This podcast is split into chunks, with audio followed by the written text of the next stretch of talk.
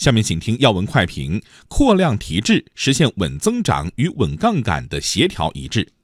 兴业银行首席经济学家鲁政委：